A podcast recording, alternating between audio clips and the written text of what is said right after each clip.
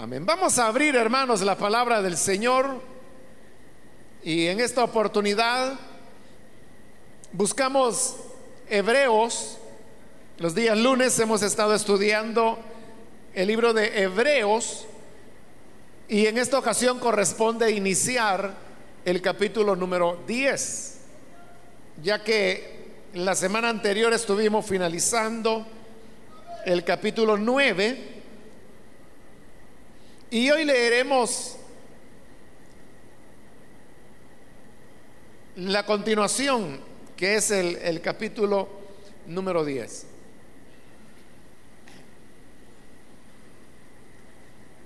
La palabra del Señor en Hebreos capítulo 10, versículo 1 en adelante nos dice, la ley es sólo una sombra de los bienes venideros y no la presencia misma de estas realidades. Por eso, nunca puede, mediante los mismos sacrificios que se ofrecen sin cesar año tras año, hacer perfectos a los que adoran. De otra manera, ¿no habría dejado ya de hacerse sacrificios? Pues los que rinden culto, purificados de una vez por todas, ya no se habrían sentido culpables de pecado. Pero esos sacrificios son un recordatorio anual de pecados, ya que es imposible que la sangre de los toros y de los machos cabríos quite los pecados.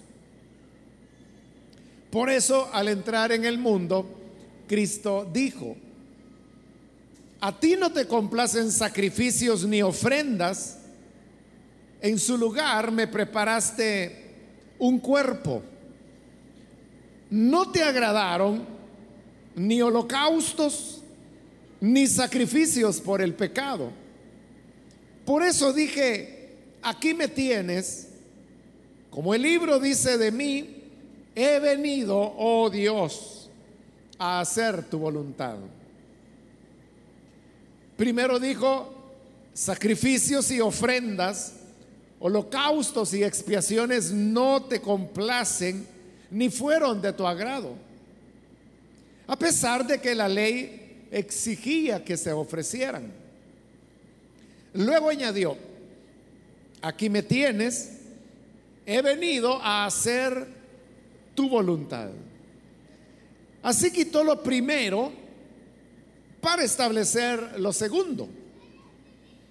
Y en virtud de esa voluntad somos santificados mediante el sacrificio del cuerpo de Jesucristo, ofrecido una vez y para siempre. Todo sacerdote celebra el culto día tras día, ofreciendo repetidas veces los mismos sacrificios que nunca pueden quitar los pecados. Pero este sacerdote, después de ofrecer por los pecados un solo sacrificio para siempre, se sentó a la derecha de Dios en espera de que sus enemigos sean puestos por estrado de sus pies. Porque con un solo sacrificio ha hecho perfectos para siempre a los que está santificando. También el Espíritu Santo nos da testimonio de ello.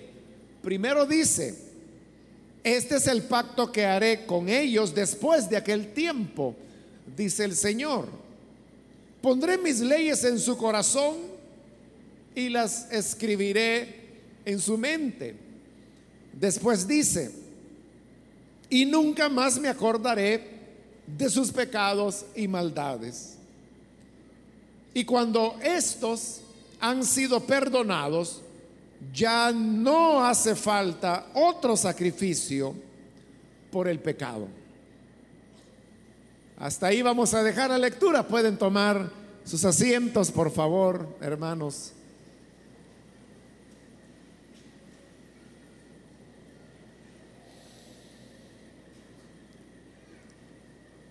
A lo largo de este libro de Hebreos, hemos constatado que hay un tema central que se está desarrollando y es la superioridad del Evangelio sobre la ley de Moisés. Este tema central se ha enfocado desde diversos ángulos.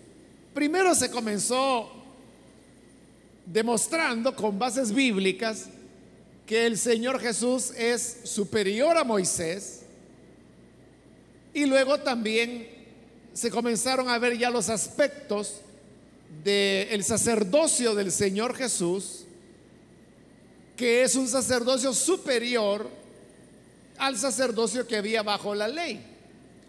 Y como a cada sacerdocio corresponde un pacto, entonces por su peso, el pacto bajo la gracia de Cristo era un pacto superior al de la ley. Luego vimos ya el aspecto del santuario, en donde el libro menciona que el tabernáculo que fue construido en el desierto era solamente una copia de las realidades que Moisés había visto en visión de Dios cuando subió al monte. De manera que la realidad de la verdadera morada de Dios, Moisés la vio y que era el tercer cielo, que es donde Dios mora. Y Dios le pidió a Moisés que él hiciera una copia de lo que había visto y así es como se llegó a la construcción del tabernáculo. Entonces el sacerdocio bajo la ley que es el sacerdocio de Aarón, también llamado en este libro el sacerdocio levítico, servía y ministraba en el santuario terrenal, es decir, en una copia, en lo que en el capítulo anterior vimos que se le llama las sombras. Pero Cristo jamás entró en el templo de Jerusalén porque él pertenece a un sacerdocio diferente, que es según el orden de Melquisedec, y esto le faculta a él para ministrar no en el santuario terreno, sino que en el auténtico santuario, que es en la presencia de Dios, en el cielo, como le llamamos nosotros comúnmente. Entonces, mientras que los sacerdotes bajo la ley ministraban en una copia o en lo que llama las sombras, Jesús ministraba en la realidad, en lo auténtico, en la verdadera morada de Dios. En esa línea de pensamiento es como entramos ahora a este capítulo 10 y la porción que hemos leído del versículo 1 al 18, en realidad, hermanos, es ya la parte final del argumento que termina, como en todos los demás capítulos, afirmando que el sacerdocio del Señor Jesús y por lo tanto su evangelio es superior a el sacerdocio levítico y por lo tanto a la ley de Moisés. Después, a partir del versículo 19 hasta el final del libro, lo que continuará son ya exhortaciones a permanecer fieles a esta gracia que Dios nos ha llamado y a la cual en la mayor parte de este libro se ha demostrado que es superior a la ley de Moisés. Entonces, al iniciar este capítulo 10, estamos ya iniciando lo que sería el final del argumento que vuelve a reafirmar que el, Evangelio es superior a la ley. Entonces comienza en el versículo 1 diciendo, la ley es solo una sombra de los bienes venideros y no la presencia misma de estas realidades. Ahí está repitiendo la idea que acabo de resumir hace un momento. Y es que la ley de Moisés, como se centraba o giraba alrededor del culto, ya fuera en el tabernáculo o en el templo, y ya dijimos que ese tabernáculo o templo era solo una copia de la verdadera morada de Dios. Aunque aquí se le da el nombre de sombra. Entonces dice, la ley es solo una sombra de los bienes venideros.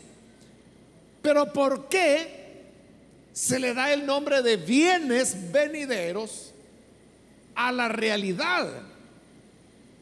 de la cual la ley es solo una sombra. Es porque la morada de Dios, el libro de Apocalipsis la describe en la manera de la nueva Jerusalén. Usted lo puede encontrar ya en los últimos capítulos de la Biblia, que ahí se nos dice como la nueva Jerusalén es el lugar donde Dios habita y por eso dice Juan que él no vio que en la Nueva Jerusalén hubiese un templo, porque resulta que el templo en el pasado se concebía como la morada de Dios. Pero si Dios va a morar en toda la Nueva Jerusalén, ya no hay necesidad de un templo porque toda la ciudad es un templo. Ahora, en esta ciudad es donde el mismo libro de Apocalipsis dice que la nueva Jerusalén es la morada de Dios con los hombres. Es decir, la humanidad redimida, la nacida de nuevo, morará en la misma ciudad de Dios, en la nueva Jerusalén. consecuentemente, el lugar, el santuario donde Cristo entró para ministrar como sumo sacerdote, es el lugar donde nosotros vamos a morar. Y por eso recibe el nombre de los bienes venideros. No porque sea una realidad que existirá hasta el futuro. No, esa realidad ya existe. Si Moisés ya la vio cuando estuvo en el monte Sinaí, por eso pudo hacer una copia terrena, porque ya había visto la realidad.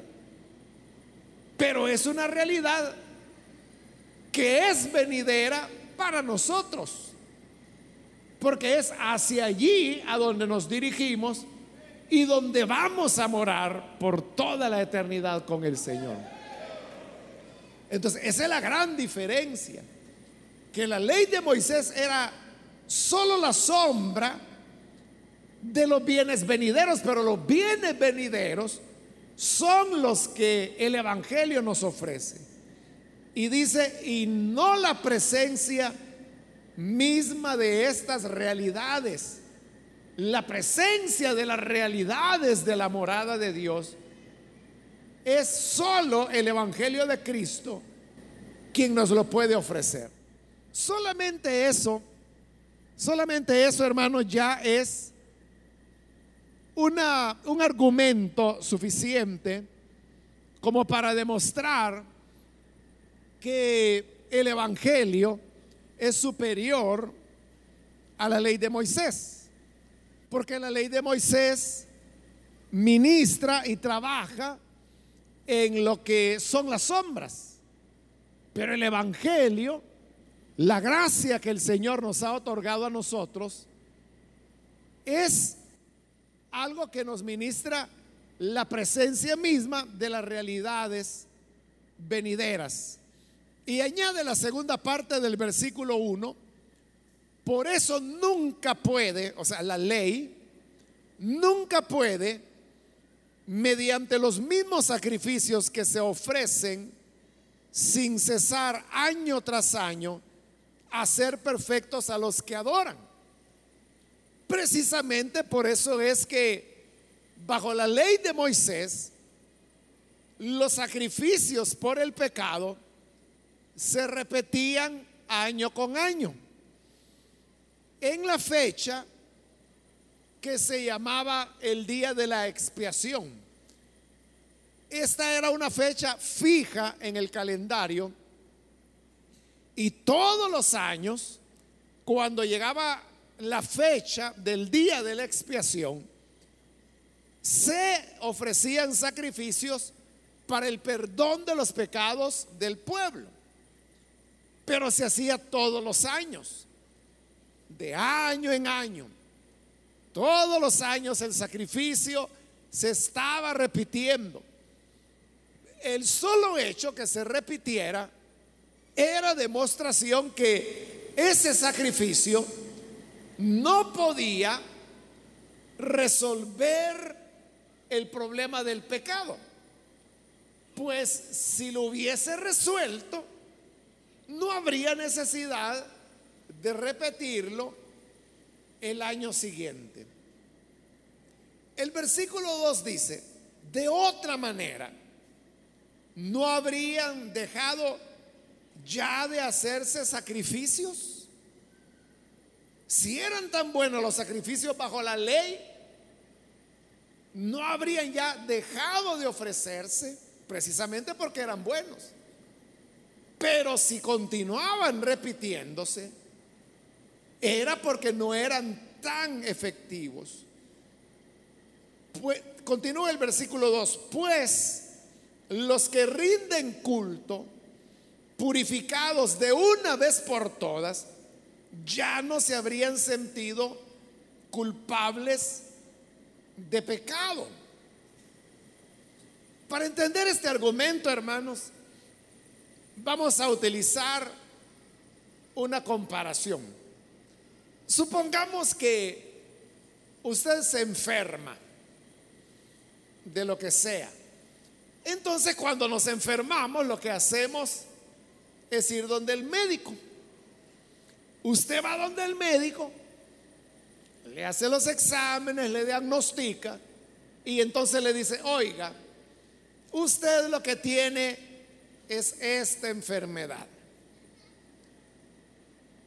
Para yo poderle ayudar, usted tendrá que seguir un tratamiento. Entonces viene el médico y le dice, tomará este medicamento por la mañana y por la tarde este otro. Una vez por semana tendrá que tomar este otro medicamento y tiene usted que cuidarse de no comer este, este y este alimento que le hace daño. Entonces, le espero dentro de dos semanas para poderle hacer nuevos exámenes y ver cómo vamos avanzando. Entonces usted vuelve a su casa, adquiere los medicamentos, comienza a tomarlos, supongamos que es obediente, ¿verdad? Y sigue las recomendaciones y la dieta que el médico le ha dado. Pero a las dos semanas se le dijo que debe volver. A las dos semanas usted vuelve, le hacen nuevos exámenes y el médico le dice, vamos bien, vamos bien. Entonces, vamos a disminuir este medicamento, pero este otro sí lo vamos a mantener. Y siga con la dieta. Le voy a dar una nueva cita dentro de un mes porque veo que vamos bien.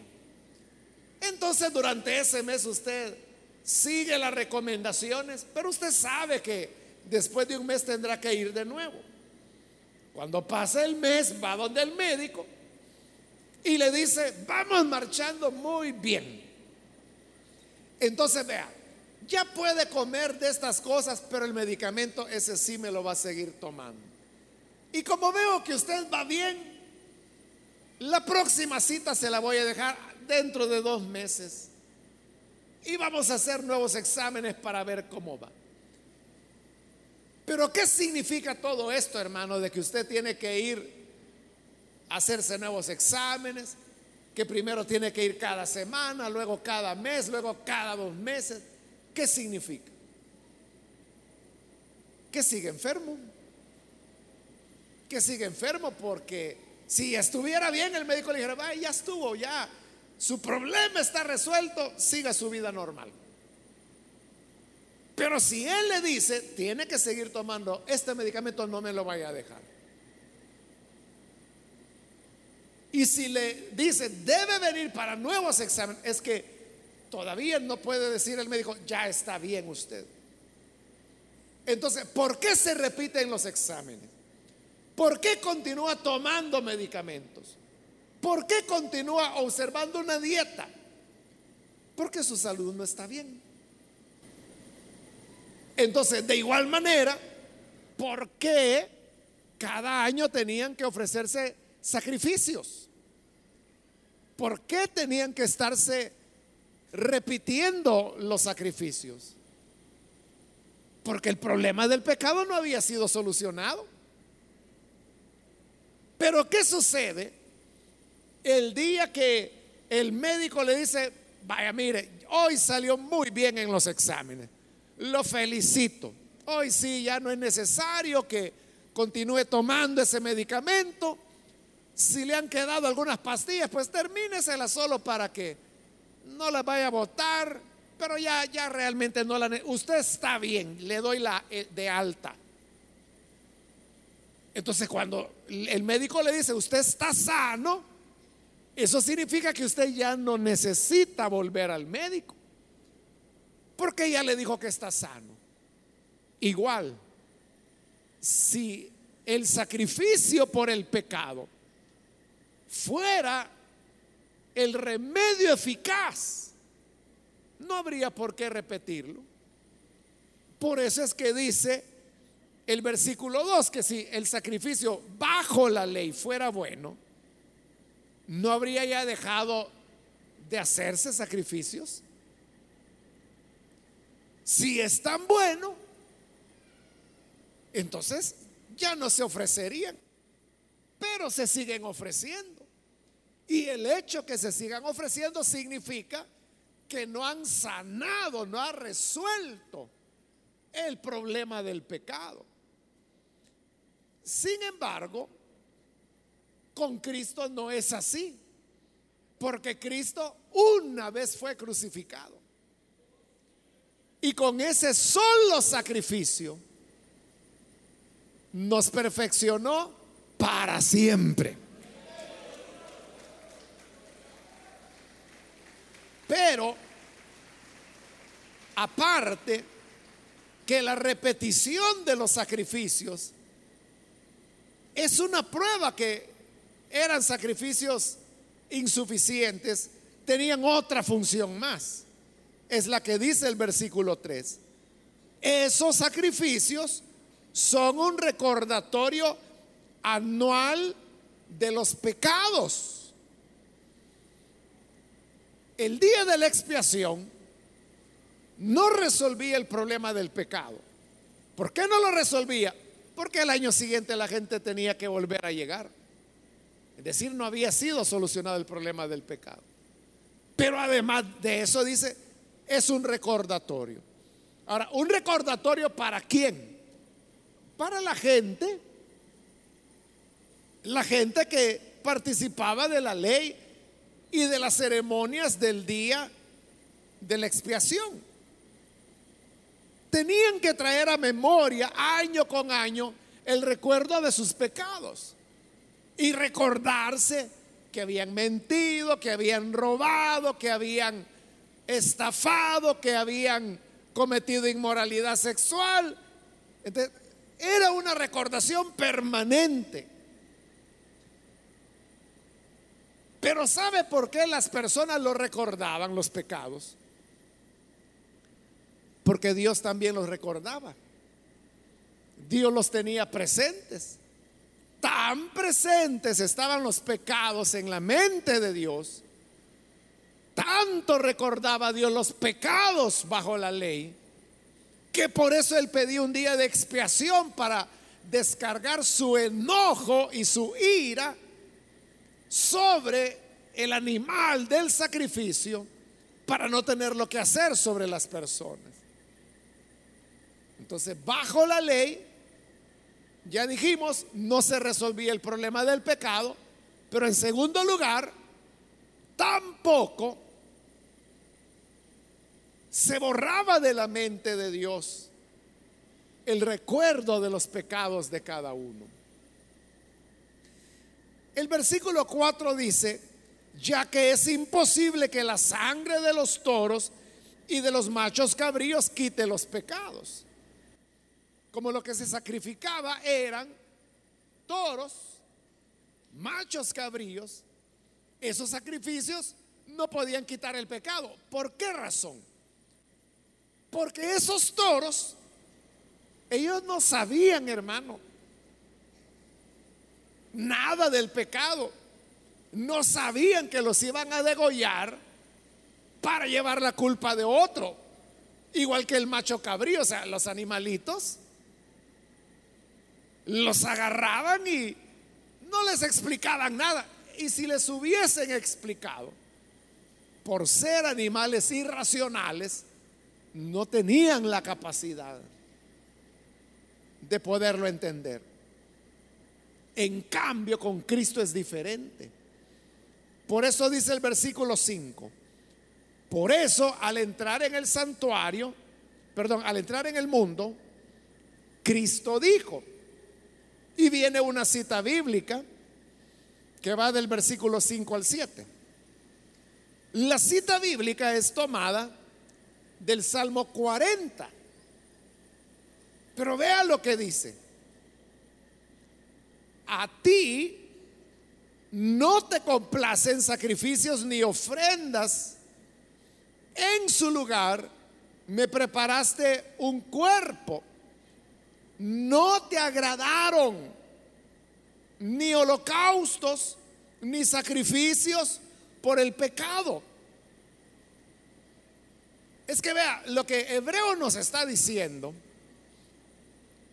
es que ahora nosotros podemos tener entrada ante Dios sin necesidad de ofrecer sacrificios.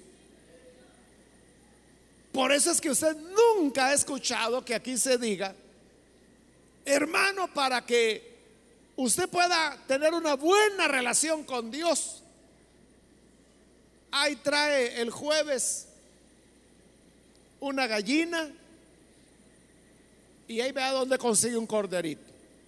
Lo vamos a sacrificar para que usted pueda tener comunión con Dios. Jamás ha escuchado eso usted. ¿Por qué? Porque Dios ya no quiere sacrificios. Ahí lo dice el Salmo 40. No te complacen sacrificios ni ofrendas. No te agradan ni holocaustos ni sacrificios. Podemos venir ahora directamente delante de Dios por medio del sacrificio de Cristo. Esto que acabo de decir, hermanos, que podemos venir delante de Dios directamente por medio del sacrificio de Cristo. Esa es la esencia de lo que significa ser evangélico. Eso es lo que verdaderamente significa ser un evangélico. Porque si yo le pregunto, ¿cuál es la diferencia más importante entre la iglesia católica y la iglesia evangélica? ¿Qué me respondería usted? Bueno, hay gente que se va por, por lo que se ve. Y entonces dirá, bueno, mire, la diferencia es que en la iglesia católica hay imágenes. Pero en la iglesia evangélica no hay. Claro, esa es una diferencia, ¿no? Pero no es la diferencia principal. Otro dirá, pues mire, la diferencia es que en la iglesia católica se realizan misas, en cambio en la iglesia evangélica se realizan cultos. También es una diferencia, pero tampoco es la principal. Otro podrá decir, pues mire, la diferencia es que la iglesia católica reconoce como cabeza de la iglesia a un papa. En cambio, la iglesia evangélica reconoce como cabeza de la iglesia a Cristo. También esa es una diferencia, pero no es la más importante todavía. Y así podríamos continuar señalando diferencias, pero lo que verdaderamente, hermanos, marca la diferencia es que la Iglesia Católica enseña que para acercarse a Dios usted necesita un mediador. Y por eso es que ellos tienen sacerdotes. Porque lo vimos aquí en el capítulo 5 de Hebreos, que dice que la función de un sacerdote es la de mediar entre Dios y el hombre, ofreciendo sacrificios para que el hombre pueda acercarse delante de Dios. Por eso es que, hablando teológicamente, el modelo de la Iglesia Católica es un modelo sacerdotalista. ¿Y eso qué significa? Significa que el sacerdote tiene que ser el mediador. Por eso es que la Iglesia Católica enseña, fuera de la iglesia no hay salvación. Ese es un dogma católico romano. Fuera de la iglesia no hay salvación. ¿Por qué? Porque solo dentro de la iglesia católica es que hay sacerdotes. Y solo los sacerdotes pueden ministrar los sacramentos. Los sacramentos son siete dentro de la iglesia católica. El bautismo, la confirmación, la primera comunión, el matrimonio es otro sacramento, la ordenación sacerdotal, que no es para todos, sino pues que es solo para los que optan por ser sacerdotes. Y el séptimo, la extrema unción, la cual pues se le aplican a los enfermos terminales, personas que están por morir. Estos sacramentos, por eso lo llaman ellos sacramentos, porque un sacramento es aquel rito por medio del cual la gracia de Dios llega a la persona. Entonces, vea lo que se está diciendo. Usted no puede recibir la gracia de Dios sino a través de los sacramentos. Y nadie, nadie puede ministrar sacramentos dentro del catolicismo romano, sino solo los sacerdotes. Y como los sacerdotes solo están dentro de la iglesia católica, lógicamente, dentro de esa lógica, no hay salvación fuera de la iglesia porque es un modelo sacerdotalista. Pero la iglesia evangélica no es sacerdotalista, por eso es que nosotros no tenemos sacerdotes, ni tenemos altares. Ese es un error. Cuando la gente dice, ahí adelante está el altar, aquí no hay ningún altar. Esto es lo que estoy parado, no se llama altar, esto se llama plataforma, para el que quiera saberlo. Y este mueble que está acá tampoco se llama altar. Esto se llama púlpito, se le puede llamar podium, algunos le llaman estrado, pero no es un altar. Sería altar si aquí matáramos gallinas o hiciéramos cualquier tipo de sacrificio. Y hay gente todavía que al local, acá donde nos reunimos, le llama templo, lo cual es un error también, porque un templo es un lugar donde se ofrecen sacrificios. Y aquí no se ofrecen sacrificios. O, me ha visto usted alguna vez matando una gallina aquí. O un macho cabrío o un toro. ¿Alguna vez vio que entraron una vaca por ahí, por el pasillo y la, la matamos, la degollamos acá y agarramos la sangre y se la empezamos a tirar a la gente? ¿Lo ha visto alguna vez? O lo mínimo, vaya, ¿nos ha visto alguna vez quemando incienso acá y con el incensario ahumándolo a usted? Porque no es un templo. Este es un auditorium que viene de oír, porque venimos a oír la palabra de Dios. Amén. Pero le podríamos llamar también local, edificio. Algunos le llamarán iglesia, que desde el punto de vista bíblico tampoco es correcto, pero es menos mal que llamarle templo. La auténtica diferencia entre un modelo sacerdotalista y el modelo evangélico es que el evangélico dice, tú no necesitas ceremonias, tú no necesitas sacrificios, tú no necesitas sacramentos, tú no necesitas sacerdotes, tú no necesitas un mediador. Si tienes una necesidad, ve directamente y recibe la gracia de Dios. Ve con Él. Necesitas perdón de pecados. No necesitas ir con un hombre para que te dé la absolución. Has pecado, díselo a Cristo y Él perdonará tus pecados. Esa es la diferencia más importante.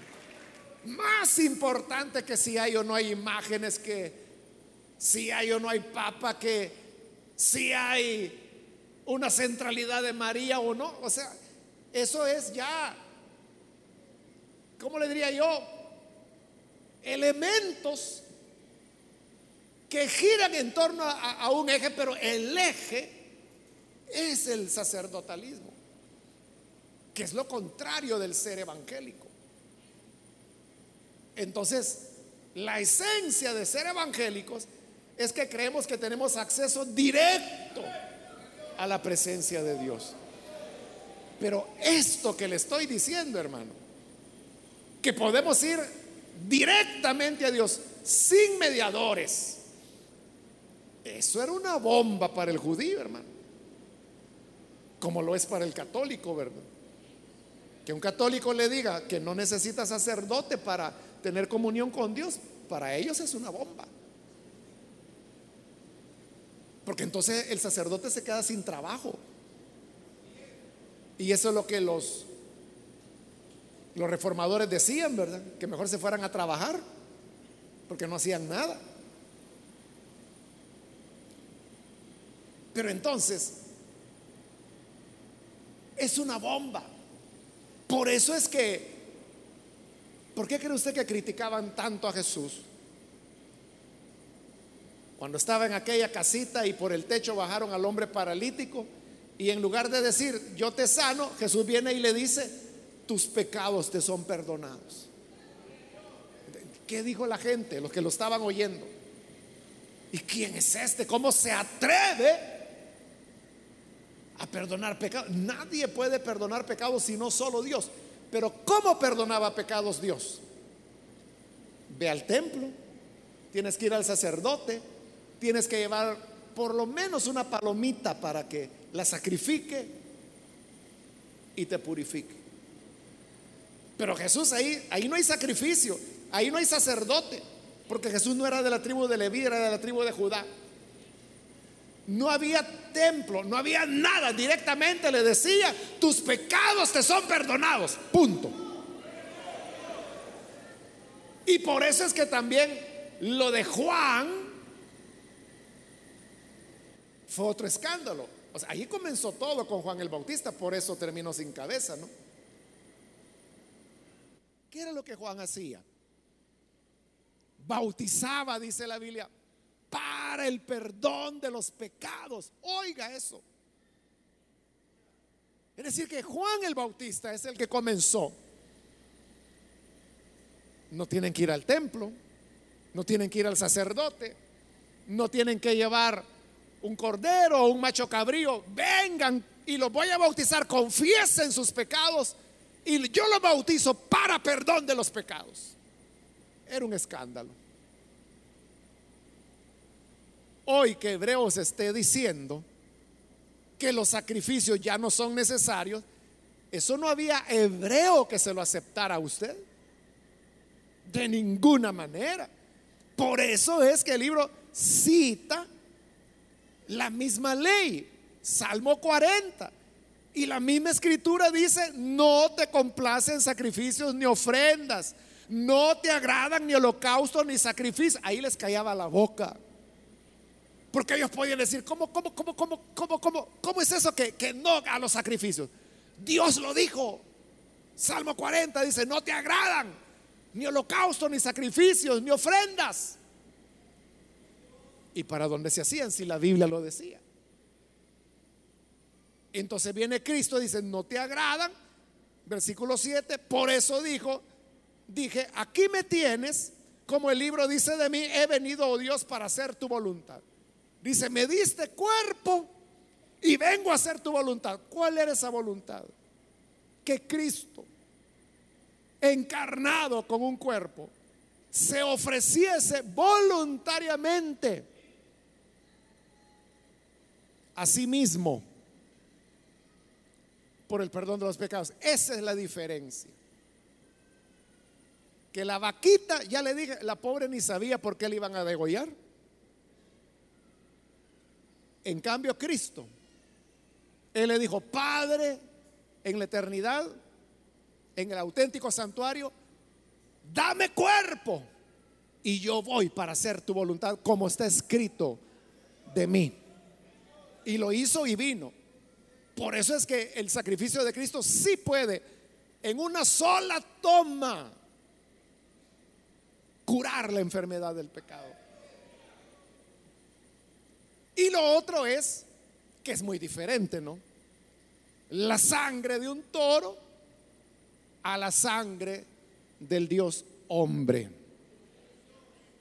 Por eso es que el sacrificio de Cristo sí puede perdonar pecados. Versículo 8, repite lo que yo le acabo de estar explicando. Dijo, sacrificios y ofrendas, holocaustos y expiaciones no te complacen ni fueron de tu agrado, a pesar que la ley los pedía. La ley los pedía, pero a Dios no le agradaban.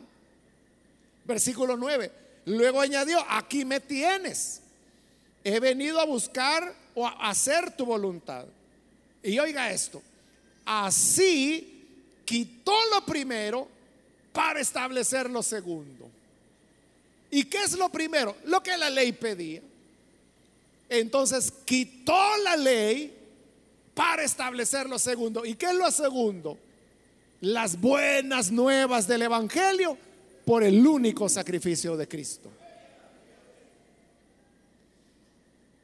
Versículo 10. Y en virtud de esa voluntad que el Hijo dijo que venía a cumplir, somos santificados mediante el sacrificio del cuerpo de Jesucristo ofrecido una vez y para siempre. Es decir, que esta medicina sí remedia el problema del pecado. Lo resuelve de una vez. De una vez. Versículo 11 todo sacerdote, hablando del sacerdocio bajo la ley, ¿no? celebra el culto día tras día, porque acuérdese que había un sacrificio matutino, otro sacrificio vespertino, día tras día, ofreciendo repetidas veces los mismos sacrificios que nunca pueden quitar los pecados. Por eso lo repetían, porque no pueden quitar el pecado. Versículo 12 pero este sacerdote, Cristo, sacerdote según el orden de Melquisedec, después de ofrecer por los pecados un solo sacrificio para siempre, se sentó a la derecha de Dios. Es decir, los sacerdotes, de acuerdo a la ley, ellos todos los días trabajaban. Incluso el día sábado, que era el día de reposo, ellos seguían ofreciendo sacrificios. Porque aún en el día de reposo había que ofrecer el, sacrificio de la mañana y el de la tarde. ellos no paraban, todo el tiempo estaban sacrificando, sacrificando, sacrificando, sacrificando, sacrificando. Pero Cristo, ¿cuál es la diferencia?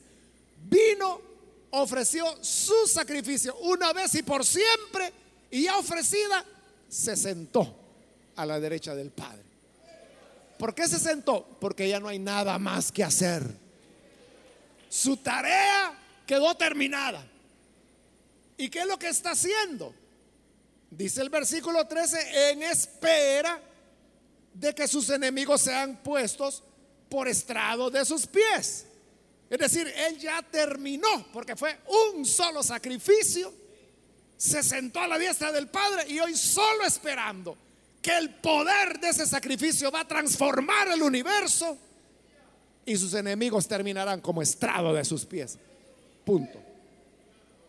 Entonces, la conclusión es lo que hemos venido diciendo. Versículo 14, con un solo sacrificio ha hecho perfectos para siempre a los que está santificando. Por eso yo le dije en eh, la semana anterior, cuando Cristo murió por nosotros, Él perdonó nuestros pecados pasados, presentes, futuros. Es decir, el problema de nuestro pecado ya quedó resuelto.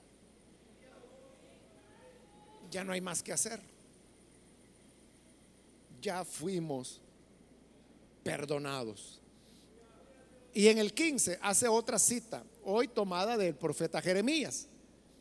También el Espíritu Santo nos da testimonio de ello. Primero dice, y aquí viene ya la cita de Isaías, versículo 16. Este es el pacto que haré con ellos después de aquel tiempo, dice el Señor. Pondré mis leyes en su corazón y les escribiré en su mente. Versículo 17. Después añade, y nunca más me acordaré de sus pecados y maldades. Ahí está la gran diferencia. Que bajo la ley todos los años se hacía memoria del pecado. Dios recordaba el pecado de cada uno que estaba bajo la ley, aunque cada fecha del día de la expiación se hiciera la purificación. Pero esa purificación servía para que Dios recordara los pecados y era año tras año, año tras año. La gente se moría y Dios continuaba recordando los pecados. Pero hoy con el sacrificio de Cristo, Dios dice, nunca más me acordaré de sus pecados y maldades. Nunca más.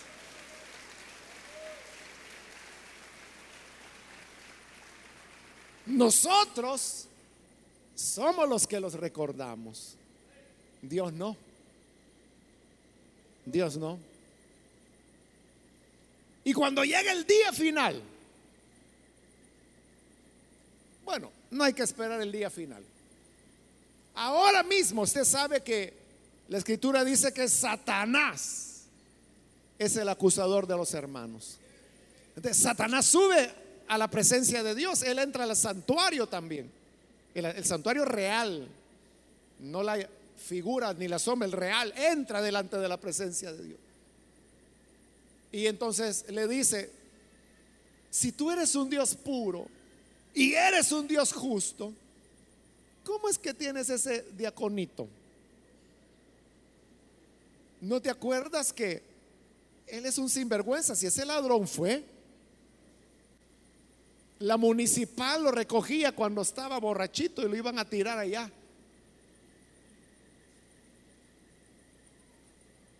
A la cárcel para que pagara la multa. Y Dios responde, No lo recuerdo. ¿Cómo que no lo recuerdas? Mírale la cara. Es cierto que tiene su uniforme y su corbata de pero mírale la cara, todavía se le ve que era bolo. No recuerdo, dice Dios. Pero acuérdate que ese era un malcriado. Yo no me acuerdo. Pero este mató. Yo no me acuerdo. Pero si este era un gran blasfemo, decía que tú eras una basura. Yo no recuerdo eso. Porque Dios dice, nunca más me acordaré de sus pecados y sus maldades. Dios ya no las recuerda. Dios lo olvidó ya. Y como yo le he dicho otras veces, muchas personas tienen problemas porque son ellos los que se están martirizando y siguen diciendo, es que mire, yo fui así, yo fui así, yo hice esto, yo hice lo otro. Él es el que se recuerda. Él es el que no se perdona a sí mismo. Pero Dios dice, nunca me acordaré de sus pecados y de sus maldades. Y no está hablando solo de los pecados y maldades pasadas. Está hablando de las de hoy y de las de mañana. No me acordaré, dice Dios. Y por eso concluye, y aquí termina ya el argumento del libro de Hebreos, versículo 18. Cuando estos han sido perdonados, ya no hace falta otro sacrificio por el pecado. Si ya fuimos perdonados, ya no hace falta otro sacrificio. Que nadie lo engañe. Diciéndole, no, si Cristo le perdonó sus pecados pasados, pero hoy usted tiene que sacrificarse, tiene que entrar en ayuno, tiene que hacer vigilia sin sacrificio. Usted no va a salir adelante. Pero dice la escritura, cuando han sido perdonados, ya no hace falta otro sacrificio. ¿Qué parte no entiende? Ya no hace falta otro sacrificio. Y yo no sé de dónde la gente sacó ese disparate de al ayuno llamarle sacrificio. ¿A dónde inventaron esa locura? Jamás la Biblia dice que ayunar sea un sacrificio. Pero como la gente tiene la mentalidad que tiene que castigarse, que tiene que humillarse, y no ha entendido el mensaje del Evangelio, que dice, los que han sido perdonados, ya no hace falta otro sacrificio por el pecado. ¿Cuántos han sido perdonados por el Señor aquí? Si usted ha sido perdonado, yo le digo, ya no hace falta ningún sacrificio. Nada hace falta ya. Y si usted me dice, ay, entonces significa que yo me puedo ir a pecar. Si tienes todavía deseos de pecar, es que ni has sido perdonado aún. Pero el que ha sido perdonado por gratitud a Dios y porque también dice, pondré mis leyes en su corazón, las escribiré en su mente. Ya el reglamento no está escrito en tablas de piedra como hizo Moisés, ni está escrito en un reglamento de la iglesia. Dios dice, lo escribo en el corazón. Y si Dios no lo ha escrito en su corazón, nada puedo hacer yo por enderezarlo. Aparte que no tengo interés en andarlo enderezando. El que quiera pecar, cosa suya, pero es porque Dios no tiene trato con usted. Pero con quienes el Señor tiene trato, tienen aquí escrito en el corazón y en la mente la palabra de Dios. No necesitan policías.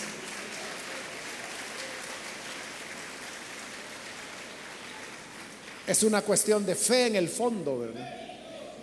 que si creemos que Dios es vivo y puede escribir sus mandamientos en nuestro corazón, o si creemos que Dios es un inválido que no lo puede hacer, entonces yo tengo que hacer el trabajo de Dios diciéndole a la gente, hágase así, hágase para allá, cruce la pierna, peínese de esta manera, vístase así, camine de esta forma, use estos zapatos.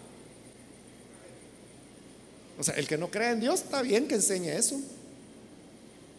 Pero el que cree lo que la Biblia dice, cree que Dios se vale por sí mismo para transformar a las personas. Amén, hermanos. Vamos a orar, vamos a cerrar nuestros ojos. Padre, te damos las gracias porque tu palabra nos enseña que en tu Hijo Jesús tenemos acceso directo a la presencia del Padre. Porque con un solo sacrificio que no necesita repetición, nos hiciste perfectos de una vez y para siempre.